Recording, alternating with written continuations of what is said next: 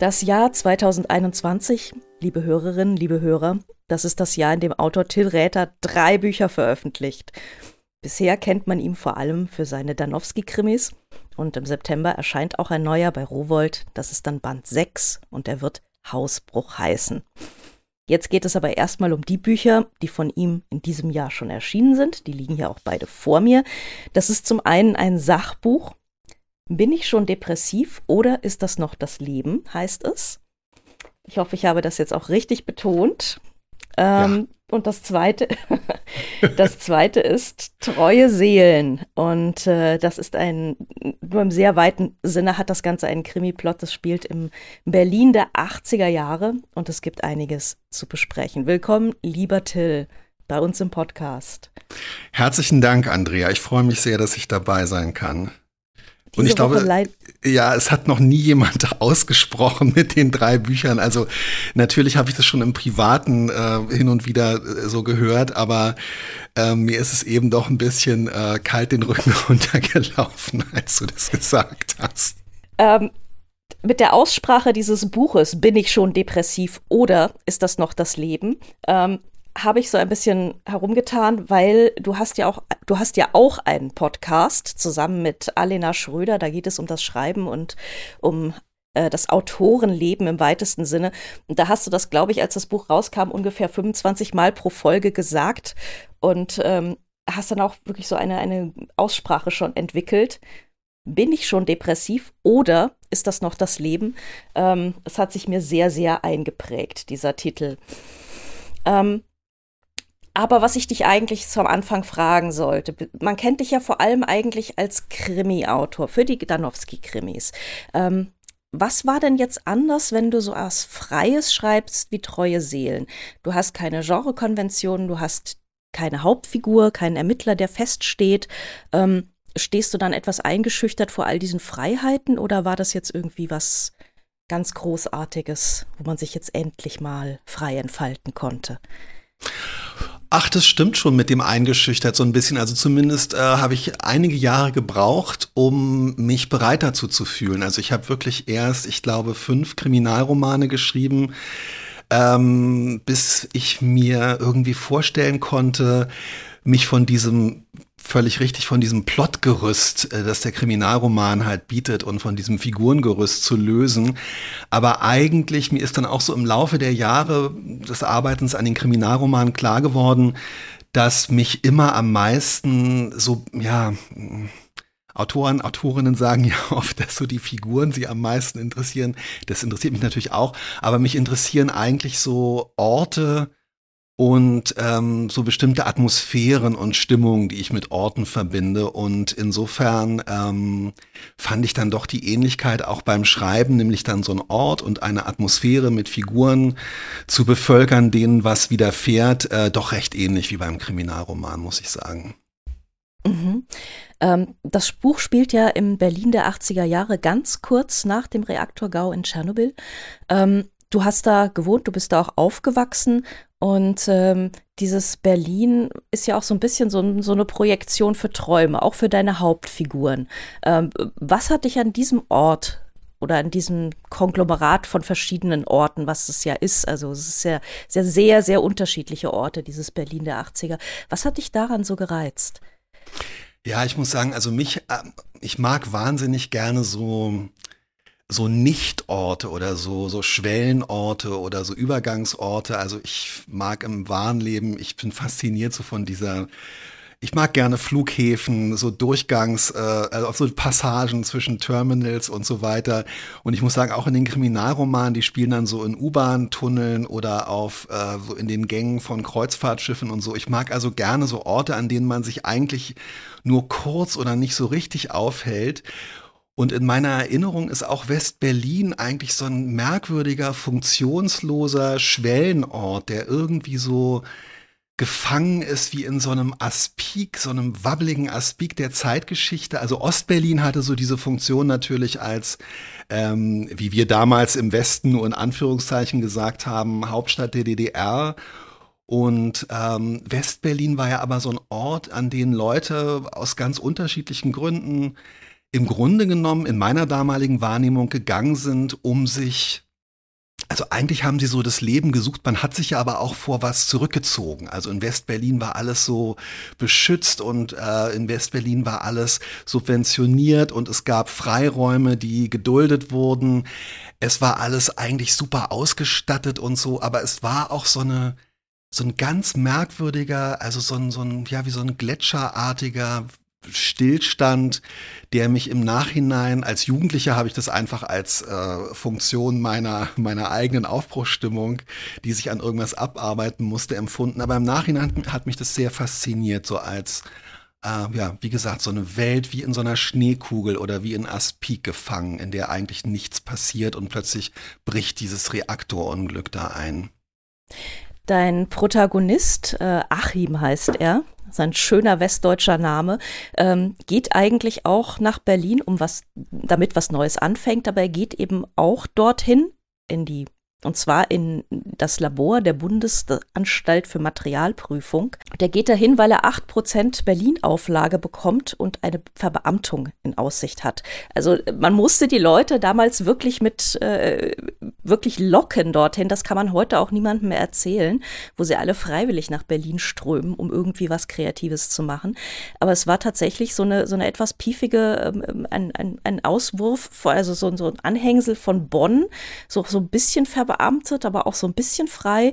Und heute liest man lauter so Steineschmeißer und Hausbesetzer-Romane eigentlich über diese Zeit. Ähm, hat da, glaube ich, auch so ein bisschen ein verzerrtes Bild. Also wir haben damals natürlich, ich bin in Zehlendorf Mitte aufgewachsen, wo dann die Protagonisten auch aus, äh, das, das junge Paar Achim und Barbara aus äh, Bonn-Bad Godesberg dahin ziehen und so weiter. Die haben sich das natürlich so vorgestellt. Die haben sich das so vorgestellt, dass sie aus ihrer äh, Bad Godesberger ähm, Einliegerwohnung in äh, so eine Welt von Häuserkampf und äh, ah, David Bowie ist gerade, hat gerade die Hauptstraße in Schöneberg verlassen und so, dass sie in so eine Welt kommen. Und natürlich hat es diese Welt auch in West-Berlin in den 80er Jahren gegeben, aber die Wahrscheinlichkeit, als junges Paar um die 30 davon teil zu werden, war jetzt natürlich wahnsinnig äh, gering, würde ich mal sagen. Die Wahrscheinlichkeit, dass man dann da sich mit der achtprozentigen Berlin-Zulage und der vom Bundesliegenschaftsamt gestellten ähm, Bundesangestelltenwohnung und so weiter, dass man sich da bequem eingerichtet hat und bequemer eingerichtet hat, als man vielleicht äh, geglaubt hat, war natürlich viel größer. Und ich glaube, dass diese, ja, also so eine bestimmte äh, also dieser Mehltau so einer Bequemlichkeit und auch einer Bequemlichkeit im Kopf natürlich, dass der schon in der Summe stärker die Lebenswirklichkeit der Menschen damals ähm, geprägt hat als das glamouröse Berlin der 80er Jahre. Es ist wahrscheinlich heute noch genauso. Man will es aber nur nicht wahrhaben. Klar, Berlin ist, äh, ist genauso, ähm, weiß ich nicht, Marienfelde und ähm, und, äh, und, und Reinickendorf und so weiter, wie es halt irgendwie Mitte Prenzlauer Berg oder die coolen Teile von Kreuzköln ist. Ähm, wir kommen allerdings auch nicht nur mit dem Westen, sondern auch mit dem Ostteil der Stadt in Berührung. Und zwar ähm, durch deinen Protagonisten Achim, der dann irgendwann mal Probleme mit Barbara hat. Barbara hat auch Probleme mit ihm. Und äh, er verliebt sich in eine Nachbarin, eine ältere Nachbarin Marion, die ist aus dem Osten und äh, ein Teil ihrer Familie ist auch noch im Osten. Und ähm, wie war das? Bist du damals jemals in diesen Ostteil gekommen, in dieses Ostberlin?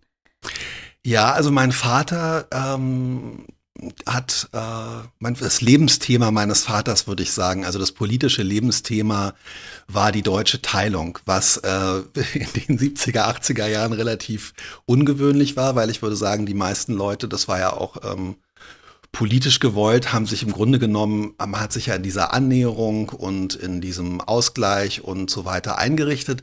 Und mein Vater hat aber auch sehr enge Kontakte, also der hat Freundschaften schon als Student und so weiter in der DDR und äh, im anderen Teil von Berlin gesucht. Und wir haben oft, also wir hatten Freunde, die wir im Sommer oft besucht haben in der Nähe von Stralsund. Und äh, wir waren auch relativ oft in Ostberlin. Also ich war bestimmt zwei, dreimal im Jahr als äh, Westberliner Teenager in Ostberlin. Und ähm, habe mich da dann auch auf so eine Art, also als Teenager fühlt man sich ja schnell überall so ein bisschen fremd, aber ich weiß noch, dass ich mich damals wirklich, äh, es war, war schon was, was mich sehr beschäftigt hat, dass wirklich wenige Kilometer entfernt in der Stadt, in der ich lebe, eine parallele Welt existiert, in die ich einfach definitiv von der Sprache her, vom Auftreten her. Also man sieht mir an, dass ich da nicht hingehöre. Und das war für mich als Jugendlicher eine faszinierende Erfahrung, muss ich sagen. Da beneide ich dich ein bisschen darum. Ich habe den Ostteil meiner Familie erst im Mai 1990 kennengelernt. Also so ein halbes Jahr nach Grenzöffnung und da sind wir dann nach Ostberlin und sind dann auch nach da ein bisschen rausgefahren nach Brandenburg. Ähm, da, klar, das war, das war total faszinierend, um ehrlich zu sein, weil das war für mich so immer das, das andere Deutschland. So habe ich das auch als Kind genannt, so wurde mir das auch erklärt. Es gibt noch ein anderes Deutschland. Ähm, hast du, hast du da, wie hast du da recherchiert für, für diese ganze Ost-Berlin-Geschichte? Also man geht ja dann auch mit dem Protagonisten, ich weiß nicht, ob ich zu viel vorausnehme, aber er, er landet ja dann zumindest übergangsweise in Hohenschönhausen im Stasi-Knast. Ähm, wie hast du dir das alles zusammengesucht und zusammen recherchiert?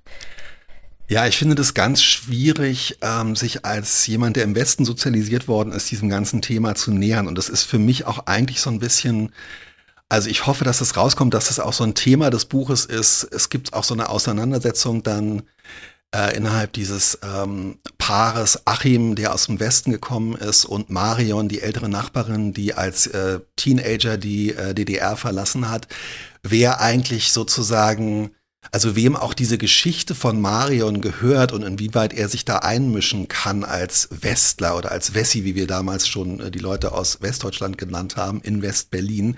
Und ich habe natürlich das gleiche Problem, also dass ich so ein bisschen als Autor mich auch frage, wie darf ich eigentlich auf diese Geschichte und diese Geschichten zugreifen und ähm, ich hoffe, dass ich auch so Sachen wie so diese Hohenschönhausen-Geschichte und so, dass ich das eigentlich erzähle, ähm, schon so durch die Brille auch der, der Westrezeption. Also ich glaube, dass die, die Stasi-Erfahrung, die Achim macht, die haben zum Teil damit zu tun, was äh, Freunde meines Vaters mir erzählt haben, zum Teil damit zu tun, was ich in den Gedenkstätten und Museen recherchiert habe und zum Teil aber auch schon damit, ähm, wie wir das im Westen in den letzten 10, 20 Jahren rezipiert haben, durch äh, das Leben der anderen, durch Fernsehserien wie Weißen See. Also ich finde, man kann das äh, nicht trennen, weil man sich ja nicht nur an, mit der Wirklichkeit beschäftigt, sondern eben immer auch mit Texten.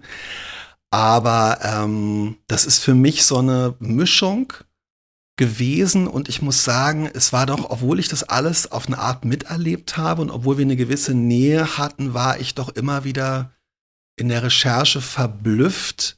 Also es gab so ein paar Sachen, zum Beispiel, du hast es erwähnt, es gibt diese Marion, die als Teenagerin in den Westen gegangen ist. Und zwar wirklich im, im Grunde genommen im Frühjahr vor Mauerbau 1961 nach so einem Streit mit ihrer Mutter und ihrer jüngeren Schwester, also die sich aus so einem Teenager-Impuls in die S-Bahn setzt und ähm, nach West-Berlin fährt, äh, über den Bahnhof Friedrichstraße und ähm, die dann aber sozusagen verpasst zurückzukommen. Also die äh, hängt dann so ein bisschen rum in, äh, in West-Berlin und es ist gar nicht klar, wohin dieser äh, Teenager-Protest gegen die Mutter führen äh, soll. Ihr ist es nicht so richtig klar, aber dann wird eben die Mauer gebaut. Und ich habe dann, als ich mir das ausgedacht habe, buchstäblich ausgedacht habe, habe ich gedacht, ist das nicht eigentlich, das ist zu weit hergeholt, das ist irgendwie so, überdramati überdramatisierst du als Autor jetzt nicht so eine Zäsur der, der Geschichte? Hat die sich wirklich so auf die Einzelnen ausgewirkt? Und es gibt in Berlin dieses, wie ich finde, sehr, sehr gelungene und schöne ähm, Grenzmuseum äh, am S-Bahnhof Friedrichstraße in dem alten Tränenpalast. Und da gibt es so eine Vitrine zum Beispiel, wo ganz viele solche Geschichten dokumentiert werden. Also von Leuten, die einfach gesagt haben, oh, ich besuche mal äh, Tante Erna eine Woche in West-Berlin, aber auch von Leuten, die gesagt haben, ach weißt du was, ich fahre da einfach mal eine Zeit lang rüber oder so.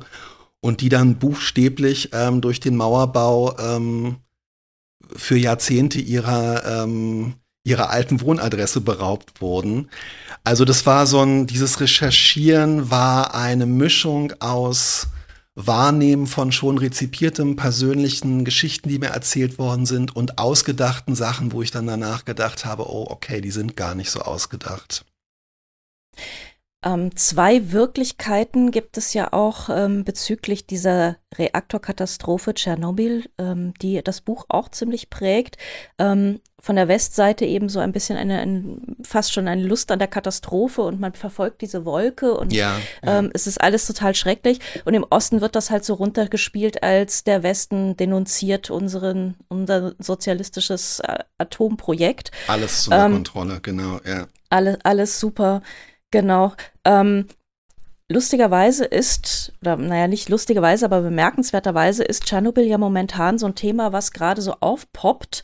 Ähm, und ich hatte das Gefühl, das hat eigentlich seit 1986 ähm, nie so eine starke Konjunktur gehabt wie momentan gerade. Ja. Und äh, jetzt begegnet es mir nicht nur in der Fernsehserie, ich war ja auch tatsächlich da vor zwei Jahren ähm, und das soll ja jetzt auch zum Touristenort ausgebaut ja. werden und jetzt begegnet es mir auch in deinem Buch. Ähm, wie, wie kam es, wie kam dieses Thema denn zu dir?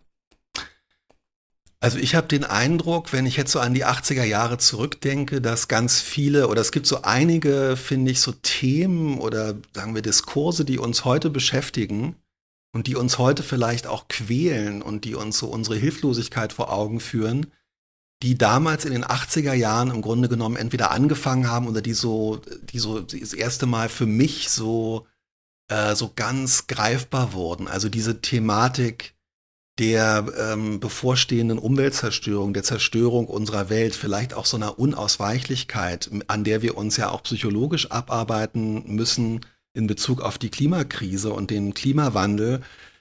Das, es hat für mich so eine psychologische Verbindung dazu, wie man damals ähm, dieses Gefühl hatte, ja, Tschernobyl, das war ja irgendwie klar, dass das jetzt passiert. Es war irgendwie klar, dass das passieren musste. Wir haben es eigentlich alle kommen sehen. Es gab diese anderen Ereignisse vorher, Harrisburg, äh, Three Mile Island, äh, alles Mögliche. Wir wussten das doch eigentlich. Und jetzt ähm, jetzt sind wir dem im Grunde genommen ausgeliefert.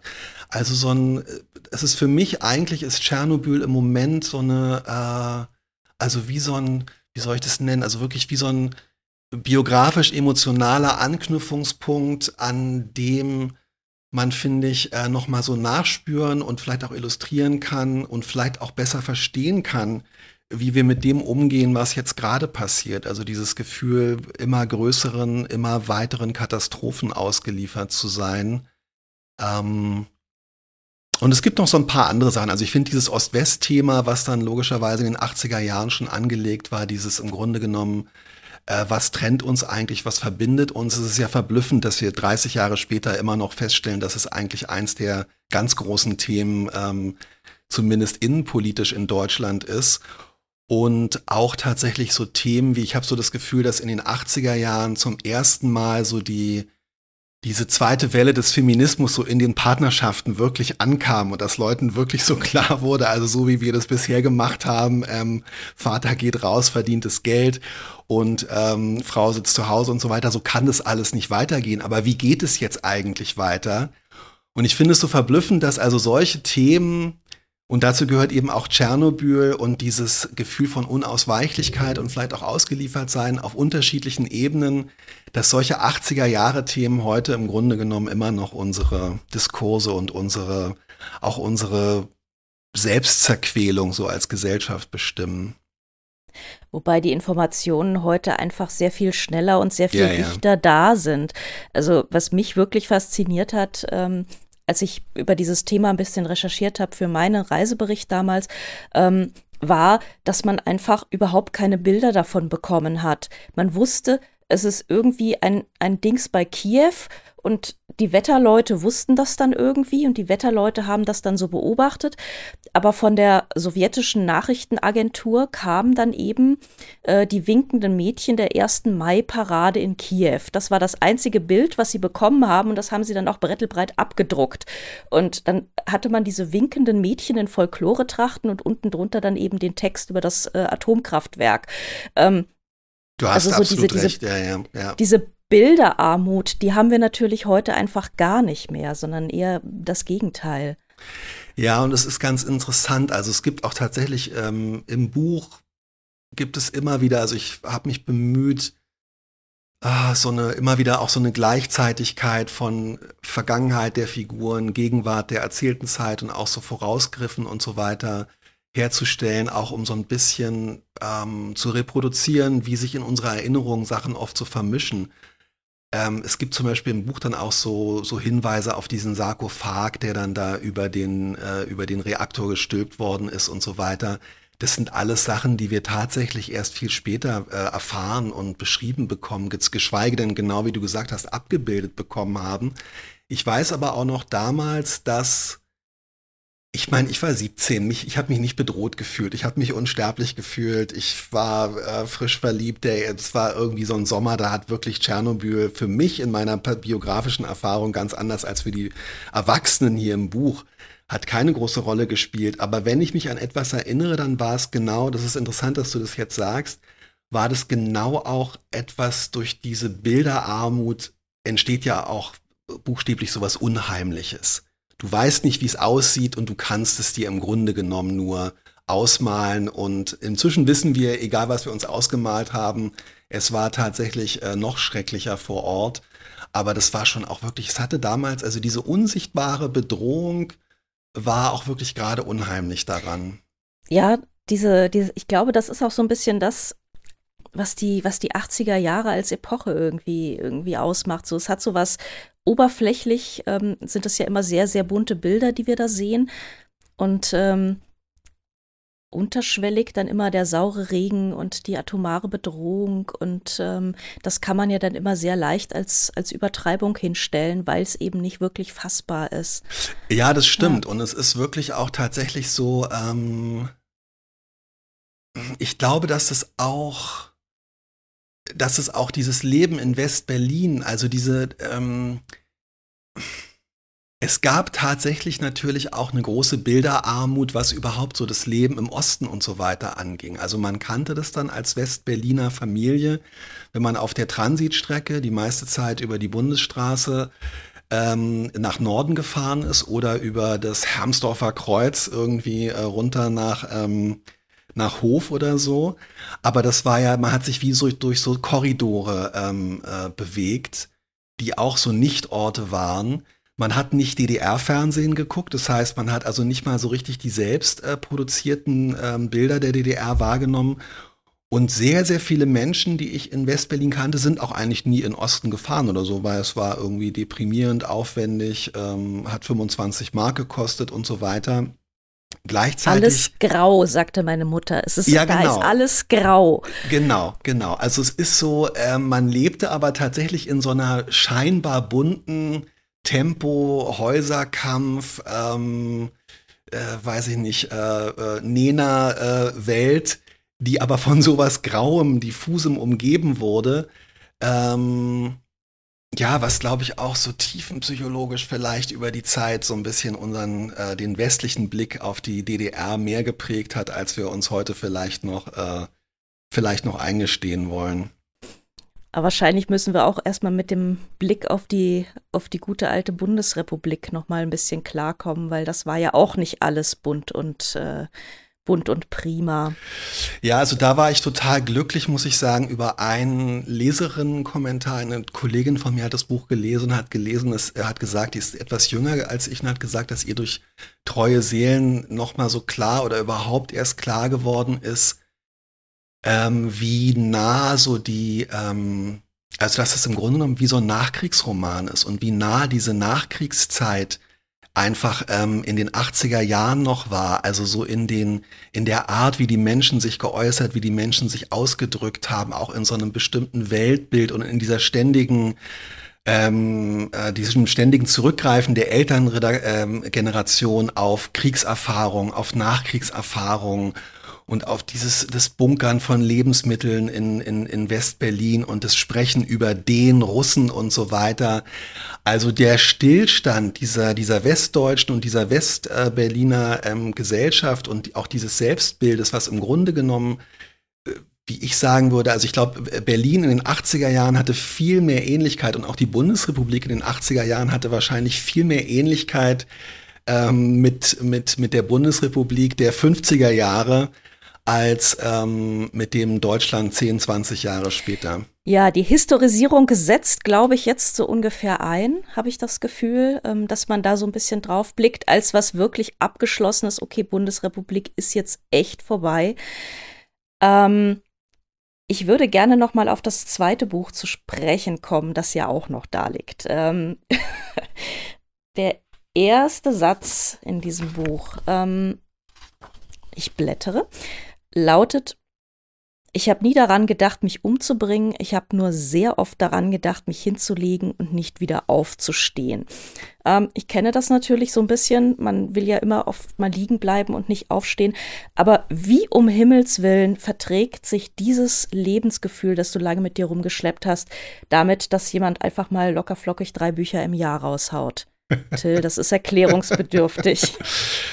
Naja, also locker flockig und ähm, ich muss ganz kurz leider doch als technische Fußnote angeben, es wären zwei Bücher in diesem Jahr gewesen, wenn Treue Seelen nicht ähm, völlig äh, zu Recht vom Verlag aus Corona-Gründen äh, vom vorigen Herbst verschoben worden wäre. Aber ich kann die Frage auch ähm, psychologisch beantworten. Also ich muss schon sagen, als ich habe erstens, also ich habe viele Jahre als Journalist gearbeitet. Ich habe bei der Zeitschrift Brigitte gearbeitet und war da angestellt und ich würde im Nachhinein sagen, dass ich das Angestelltenverhältnis ähm, gekündigt habe, weil ich diese Freiheit haben wollte, morgens und auch haben musste, morgens unter Umständen liegen zu bleiben und auch mal zwei oder drei Tage hintereinander morgens liegen zu bleiben und ich muss sagen, dass ich glücklicherweise in den 15 Jahren, die seitdem, glaube ich, vergangen sind, sind sogar noch mehr, inzwischen 17, 16, 17, äh, so eine Freiheit gefunden habe, sowohl mit diesem Impuls zu leben, liegen bleiben zu wollen, nichts machen zu können, sich deswegen durchaus auch zu schämen und zu lernen, dass man sich vielleicht nicht deshalb schämen muss, aber gleichzeitig die Energie, die ich habe, dann eben in meiner eigenen Zeit so zu managen, dass ich als Autor arbeite und auch gerne arbeite und ähm, ja, dieses Jahr sehr produktiv arbeite, weil ich das Gefühl habe, dass ich in dem Moment, wo ich am Rechner sitze oder am Notizbuch oder am Schreibblock und mich mit dem Buch beschäftige, an dem ich gerade arbeite, dass in dem Moment sozusagen die Welt, die sonst so auf mich einstürmt und die mich oft überfordert, die wird in dem Moment so DIN A4 oder DIN A3 groß und ich sehe vielleicht noch so in meinem Augenwinkel links und rechts ähm, meine Quellen und Bilder, die ich mir bereitgestellt habe oder so. Und ansonsten habe ich das Gefühl, dass ich alles kontrollieren kann in dem Moment, in dem ich an einem Buch arbeite. Und das ist einerseits ein großer äh, Gegensatz und daher auch eine große Erholung ähm, gegenüber der Art, wie ich sonst das Leben wahrnehme, nämlich als sowas Überforderndes und Unkontrollierbares. Und es ist natürlich eine wahnsinnig schöne ähm, Illusion, weil das brauche ich dir nicht zu sagen, man kann beim Schreiben gar nichts äh, äh kontrollieren und es ist tatsächlich doch eine große äh, es ist Chaos und es ist, ähm, es ist Unvollkommenheit. Aber irgendwie gelingt es mir beim Schreiben, diese Illusion, hier ist eine Welt, die ich kontrollieren kann, aufrechtzuerhalten. Und darum kann ich ähm, ein Buch im Jahr normalerweise schreiben. Das, das ist das eigentlich schon mehr als genug. Das ist wirklich schon mehr als genug. So. Ähm, Du schreibst ja sehr intim in diesem Buch, muss ich sagen, über dich, über deine Mutter, über deine, ähm, das ist immer so ein böses Wort, aber Befindlichkeiten, ja. über das, was du so fühlst. Ähm, ist es, ist, wie fühlt sich das an, damit dann an die Öffentlichkeit zu gehen und das in, so in Buchform auf die Welt loszulassen? Ähm, also, ja, das ist natürlich für mich schon auch, ich habe eben das Wort Kontrolle benutzt. Also es ist für mich tatsächlich ähm, sowohl so ein bisschen so eine Strukturierung meiner gedanklichen Beschäftigung mit dieser mittleren ähm, Depression, wo man eben eigentlich noch so im Arbeitsleben und im Familienleben scheinbar funktionieren kann, aber eben nur auf absehbare Zeit und mit hohen Kosten für alle Beteiligten. Es ist so eine Strukturierung für mich und dadurch ähm, empfinde ich das nicht als so als äh, so ein Kontrollverlust und gleichzeitig habe ich mir natürlich sehr genau überlegt, was in dem Buch drin steht ich muss aber ganz ehrlich sagen, also es macht mir nichts aus, es macht mir unter Umständen auch, auch Freude, darüber zu sprechen. Und ich empfinde das als interessant und als, ähm, als bereichernd. Aber ich habe zum Beispiel aus dem Buch keine Lesungen gemacht, weil da habe ich dann so gedacht, das fände ich irgendwie, ich mache wahnsinnig gerne Lesungen, das ist eigentlich für mich so mit das Schönste am ähm, AutorInnen-Dasein, aber aus bin ich schon depressiv oder ist es noch das Leben? Ähm, aus dem Buch habe ich keine Lesung gemacht, weil dann diese Vorstellung, da vor Menschen das, was doch sehr persönlich ist, in so einer unmittelbaren Begegnungssituation vorzulesen und darüber dann auch noch Fragen zu beantworten, das wollte ich dann, da muss ich sagen, das wollte ich dann doch nicht. Ähm, ich habe ja schon gesagt, wir alle wollen eigentlich morgens immer gerne mal liegen bleiben. Ich glaube, das Gefühl kennt so ungefähr jeder. Ähm, wann ist dann für dich der Moment gekommen, dass du gesagt hast, so, nee, das ist nicht mehr normal. Das ist nicht mehr das liegen bleiben wollen, was, was jeder hat.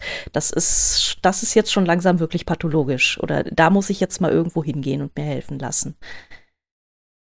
Also bei mir haben sich diese, haben sich so äh, Stresserscheinungen ganz, äh, ganz klassisch akkumuliert. Also als Arbeitnehmer in, äh, in, in Stresserkrankung. Ich habe damals dann eben immer noch gedacht, naja, also so, sobald du dann gekündigt hast und deine Zeit dir frei einteilen äh, kannst, dann wird es sicherlich auch alles aufhören.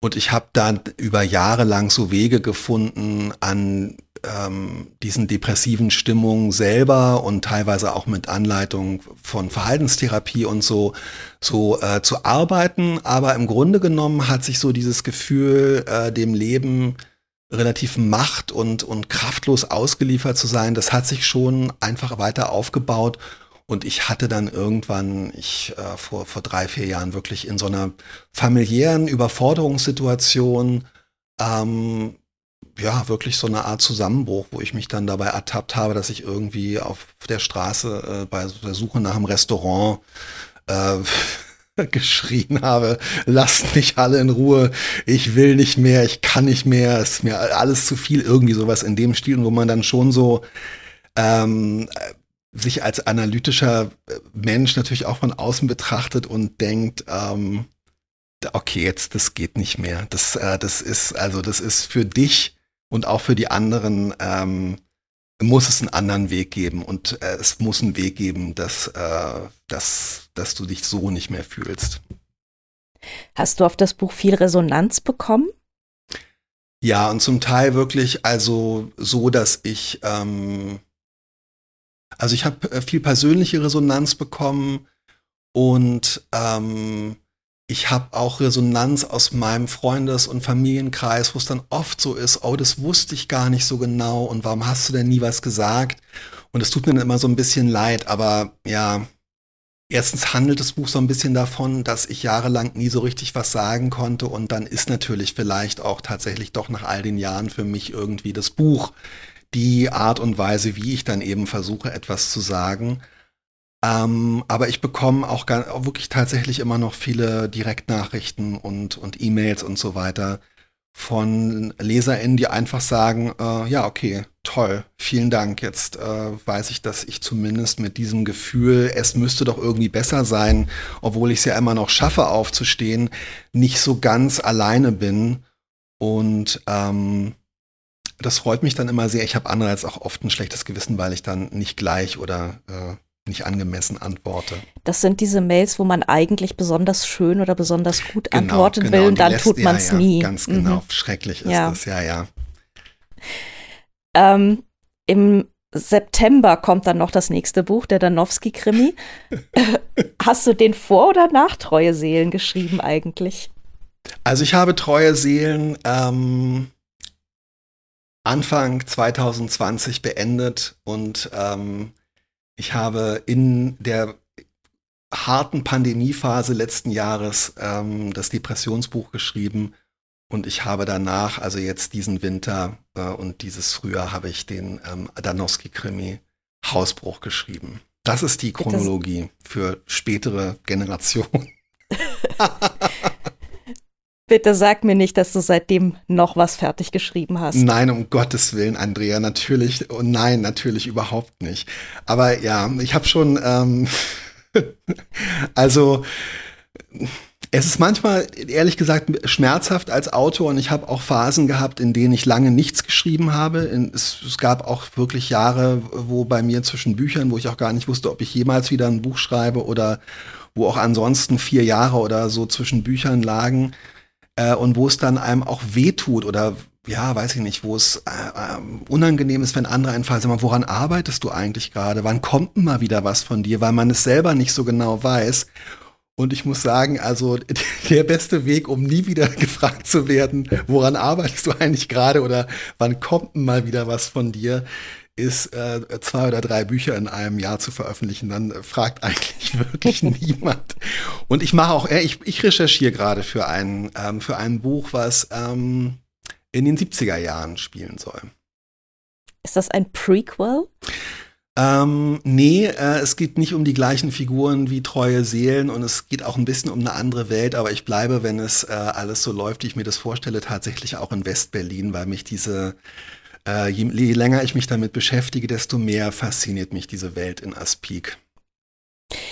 In Berlin wirst du jetzt auch deine Buchpremiere feiern, beziehungsweise wenn dieser Podcast online steht, wirst du sie gefeiert haben. Dafür wünsche ich dir alles Gute und viel Spaß und einen wunderbaren Abend.